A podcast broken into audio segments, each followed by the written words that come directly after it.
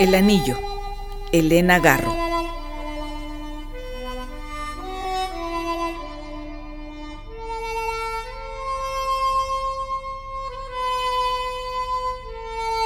Siempre fuimos pobres, Señor, y siempre fuimos desgraciados, pero no tanto como ahora, en que la congoja campea por mis cuartos y corrales.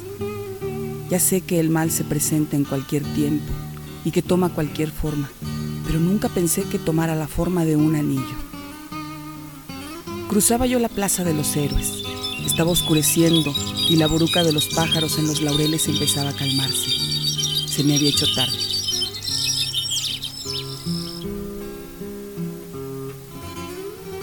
¿Quién sabe qué estarán haciendo mis muchachos? Me iba yo diciendo. Desde el alba me había venido para Cuernavaca. Tenía yo urgencia de llegar a mi casa porque mi esposo, como es debido cuando uno es mal casada, bebe. Y cuando yo me ausento se dedica a golpear a mis muchachos. Con mis hijos ya no se mete. Están grandes, Señor, y Dios no lo quiera, pero podrían devolverle el golpe. En cambio, con las niñas se desquita.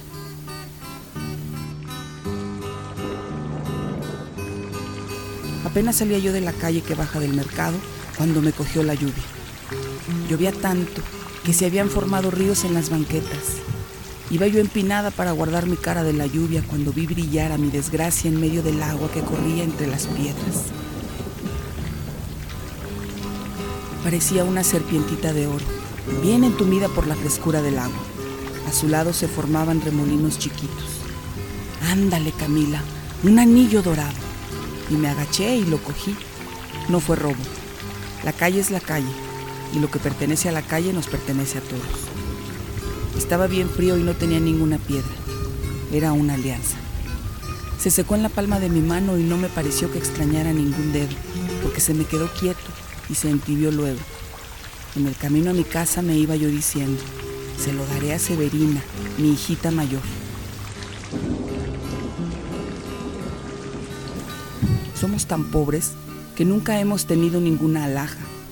Y mi lujo, Señor, antes de que nos desposeyeran de las tierras, para hacer el mentado tiro al pichón en donde nosotros sembrábamos, fue comprarme unas chanclitas de charol contra villa, para ir al entierro de mi niño. Usted debe de acordarse, señor, de aquel día en que los pistoleros de Legorreta lo mataron a causa de las tierras. Ya entonces éramos pobres, pero desde ese día, sin mis tierras y sin mi hijo mayor, hemos quedado verdaderamente en la desdicha. Por eso cualquier gustito nos da tantísimo gusto me encontré a mis muchachos sentados alrededor del corral. Anden hijos, ¿cómo pasaron el día? Aguardando su vuelta, me contestaron, y vi que en todo el día no habían probado bocado. Enciendan la lumbre, vamos a cenar. Los muchachos encendieron la lumbre y yo saqué el cilantro y el queso. Qué gustosos andaríamos con un pedacito de oro, dije yo preparando la sorpresa. Qué suerte la de la mujer que puede decir que sí o que no, moviendo sus pendientes de oro. Sí, qué suerte, dijeron mis muchachitos. Qué suerte la de la joven que puede señalar con su dedo para lucir un anillo, dije. Mis muchachos se echaron a reír y yo saqué el anillo y lo puse en el dedo de mi hija Severina. Y ahí paró todo, señor, hasta que Adrián llegó al pueblo para caracolear sus ojos delante de las muchachas. Adriano trabajaba más que dos o tres veces a la semana reparando las cercas de piedra. Los más de los días los pasaba en la puerta del capricho, mirando cómo comprábamos la sal y las botellas de refrescos. Un día detuvo a mi hijita Aurelia. Oye, niña, ¿de qué está hecha tu hermanita Severina? Yo no sé, le contestó la inocente. Oye, niña, ¿y para quién está hecha tu hermanita Severina? Yo no sé, le contestó la inocente. Oye, niña, ¿y esa mano en la que lleva el anillo, a quién se la regaló? Yo no sé, le contestó la inocente. Mira, niña, dile a tu hermanita Severina que cuando compre la sal me deje que se la pague y que me deje mirar sus ojos Sí, joven, le contestó la inocente.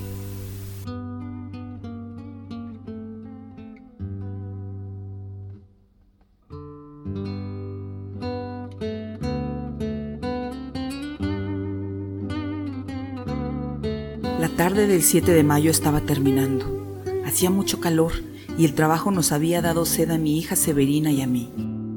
Anda, hija, ve a comprar unos refrescos. Mi hija se fue y yo me quedé esperando su vuelta sentada en el patio de mi casa.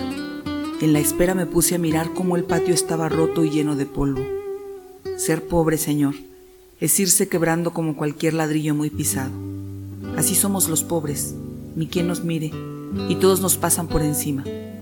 Ya usted mismo lo vio, Señor, cuando mataron a mi hijito el mayor para quitarnos las tierras. ¿Qué pasó?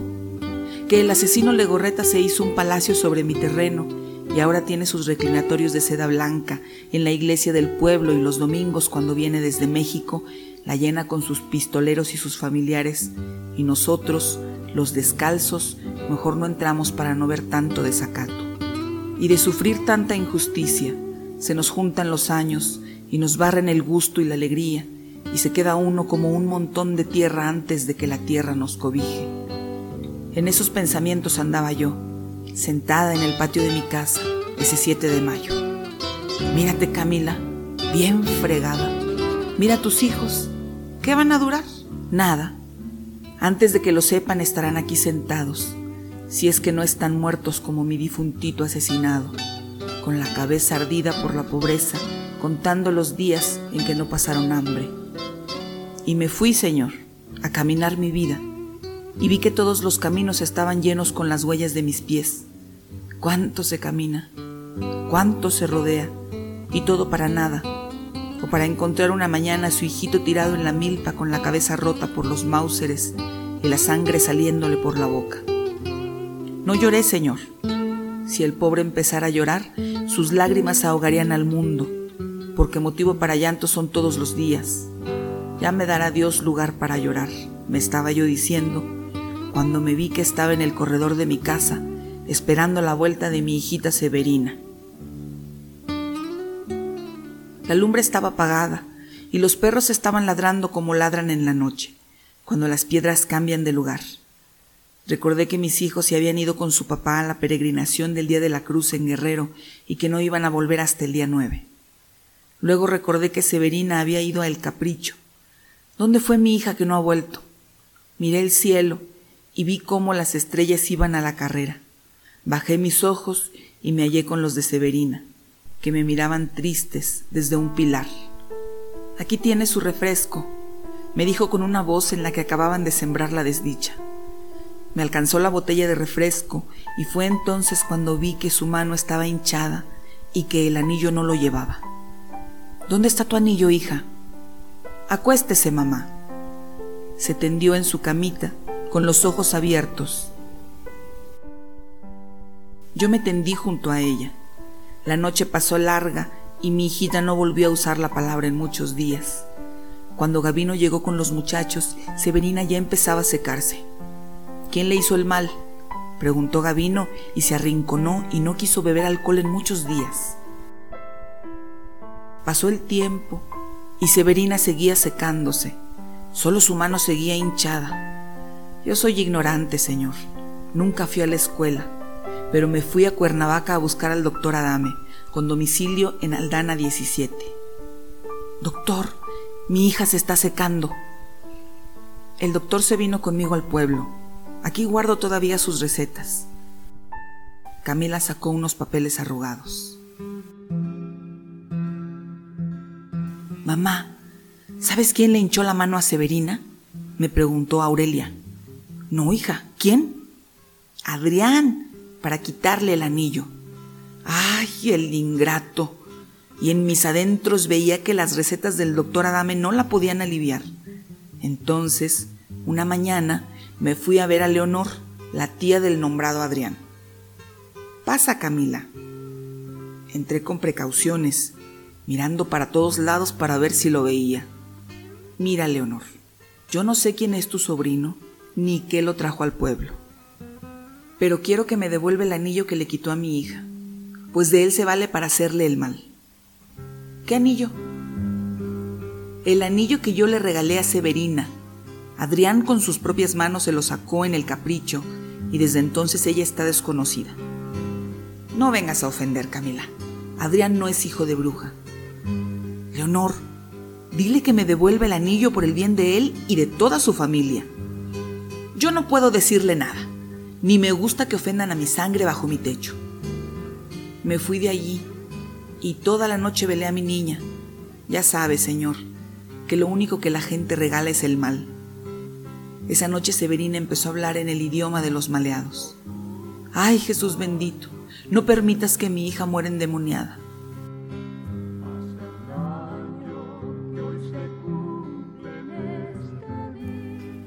Me puse a rezar una magnífica. Mi comadre Gabriela, aquí presente, me dijo, Vamos por Fulgencia para que le saque el mal del pecho. Dejamos a la niña en compañía de su padre y sus hermanos y nos fuimos por Fulgencia. Luego, toda la noche Fulgencia curó a la niña, cubierta con una sábana. Después de que cante el primer gallo, le habré sacado el mal, dijo. Y así fue, señor. De repente Severina se sentó en la cama y gritó, Ayúdeme, mamacita y echó por la boca un animal tan grande como mi mano. El animal traía entre sus patas pedacitos de su corazón, porque mi niña traía al animal amarrado a su corazón.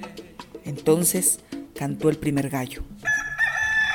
Mira, me dijo Fulgencia, ahora que te devuelvan el anillo, porque antes de los tres meses habrán crecido las crías. Apenas amaneció, me fui a las cercas a buscar al ingrato. Allí lo esperé, lo vi venir, no venía silbando. Con un pie venía trayendo a golpecitos una piedra. Traía los ojos bajos y las manos en los bolsillos. Mira, Adrián el desconocido, no sabemos de dónde vienes, ni quiénes fueron tus padres, y sin embargo te hemos recibido aquí con cortesía. Tú en cambio andas dañando a las jóvenes. Yo soy la madre de Severina y te pido que me devuelvas el anillo con el que le haces el mal. ¿Qué anillo? Me dijo ladeando la cabeza, y vi que sus ojos brillaban con gusto el que le quitaste a mi hijita en el capricho. ¿Quién lo dijo? Y se ladeó el sombrero. Lo dijo Aurelia. ¿Acaso lo ha dicho la propia Severina? ¿Cómo lo ha de decir si está dañada? Mm, pues cuántas cosas se dicen en este pueblo. ¿Y quién lo dijera con tan bonitas mañanas? Entonces no me lo vas a dar. ¿Y quién dijo que yo lo tengo? Yo te voy a hacer el mal a ti y a toda tu familia, le prometí. Lo dejé en las cercas y me volví a mi casa. Me encontré a Severina sentadita en el corral al rayo del sol.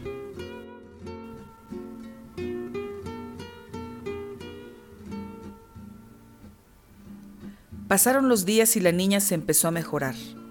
Yo andaba trabajando en el campo y Fulgencia venía para cuidarla. ¿Ya te dieron el anillo? No. Las crías están creciendo. Seis veces fui a ver al ingrato Adrián a rogarle que me devolviera el anillo. Seis veces se recargó contra las cercas y me lo negó gustoso. Mamá, dice Adrián que aunque quisiera no podría devolver el anillo, porque lo machacó con una piedra y lo tiró a una barranca. Fue una noche que andaba borracho y no se acuerda de cuál barranca fue. Dile que me diga cuál barranca es para ir a buscarlo. No se acuerda, repitió mi hija Aurelia, y se me quedó mirando con la primera tristeza de su vida. Me salí de mi casa y me fui a buscar a Adrián. Mira, desconocido, acuérdate de la barranca en la que tiraste el anillo. ¿Qué barranca? En la que tiraste el anillo. ¿Qué anillo? ¿No te quieres acordar? De lo único que me quiero acordar es que de aquí a 14 días me caso con mi prima Inés. ¿La hija de tu tía Leonor? Sí, con esa joven. Es muy nueva la noticia.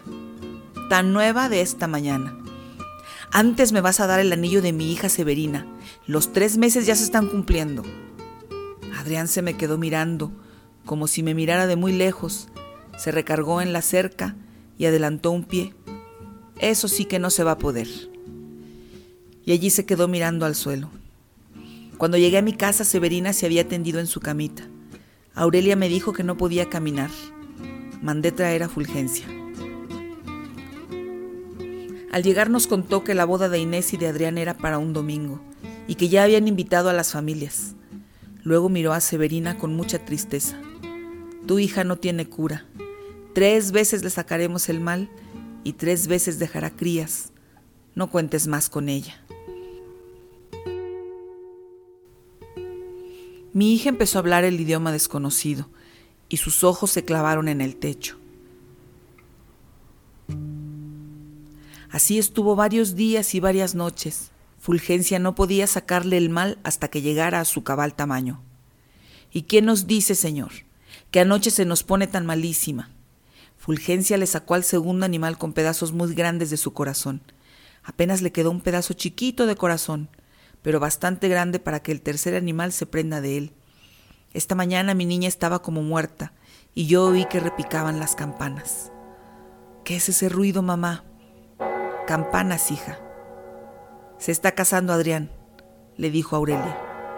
Y yo, señor, me acordé del ingrato y del festín que estaba viviendo mientras mi hija moría. Ahora vengo, dije. Y me fui cruzando el pueblo y llegué a casa de Leonor. Pasa, Camila. Había mucha gente y muchas cazuelas de mole y botellas de refrescos.